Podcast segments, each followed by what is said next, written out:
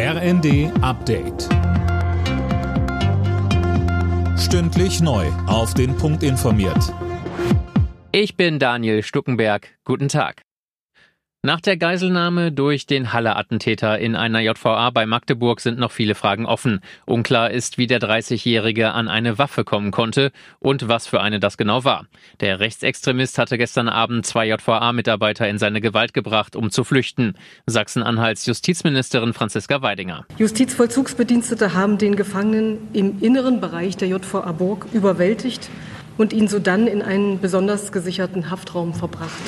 Dank des wirklich guten Zusammenspiels der Justizvollzugsbediensteten vor Ort ist es gelungen, diese herausfordernde Lage stets unter Kontrolle zu halten. Am Vormittag sind mehrere Wohnungen von Klimaaktivisten der letzten Generation durchsucht worden. Das hat die Staatsanwaltschaft im brandenburgischen Neuruppin mitgeteilt.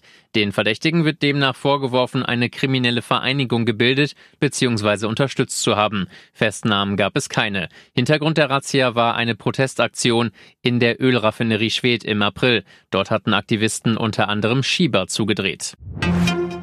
Im Prozess um den Cum-Ex-Steuerbetrug ist das Urteil gegen eine Schlüsselfigur gefallen. Das Landgericht Bonn verurteilte den 72-jährigen Hanno Berger zu acht Jahren Haft. Er hatte die Aktiendeals schwerreichen Privatpersonen zugänglich gemacht. Schaden für die Staatskasse 278 Millionen Euro.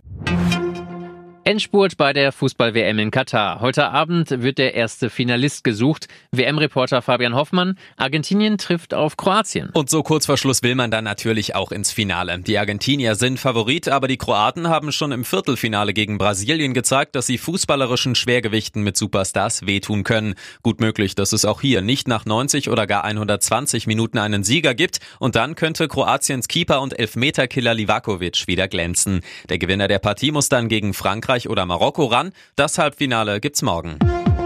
Alle Nachrichten auf rnd.de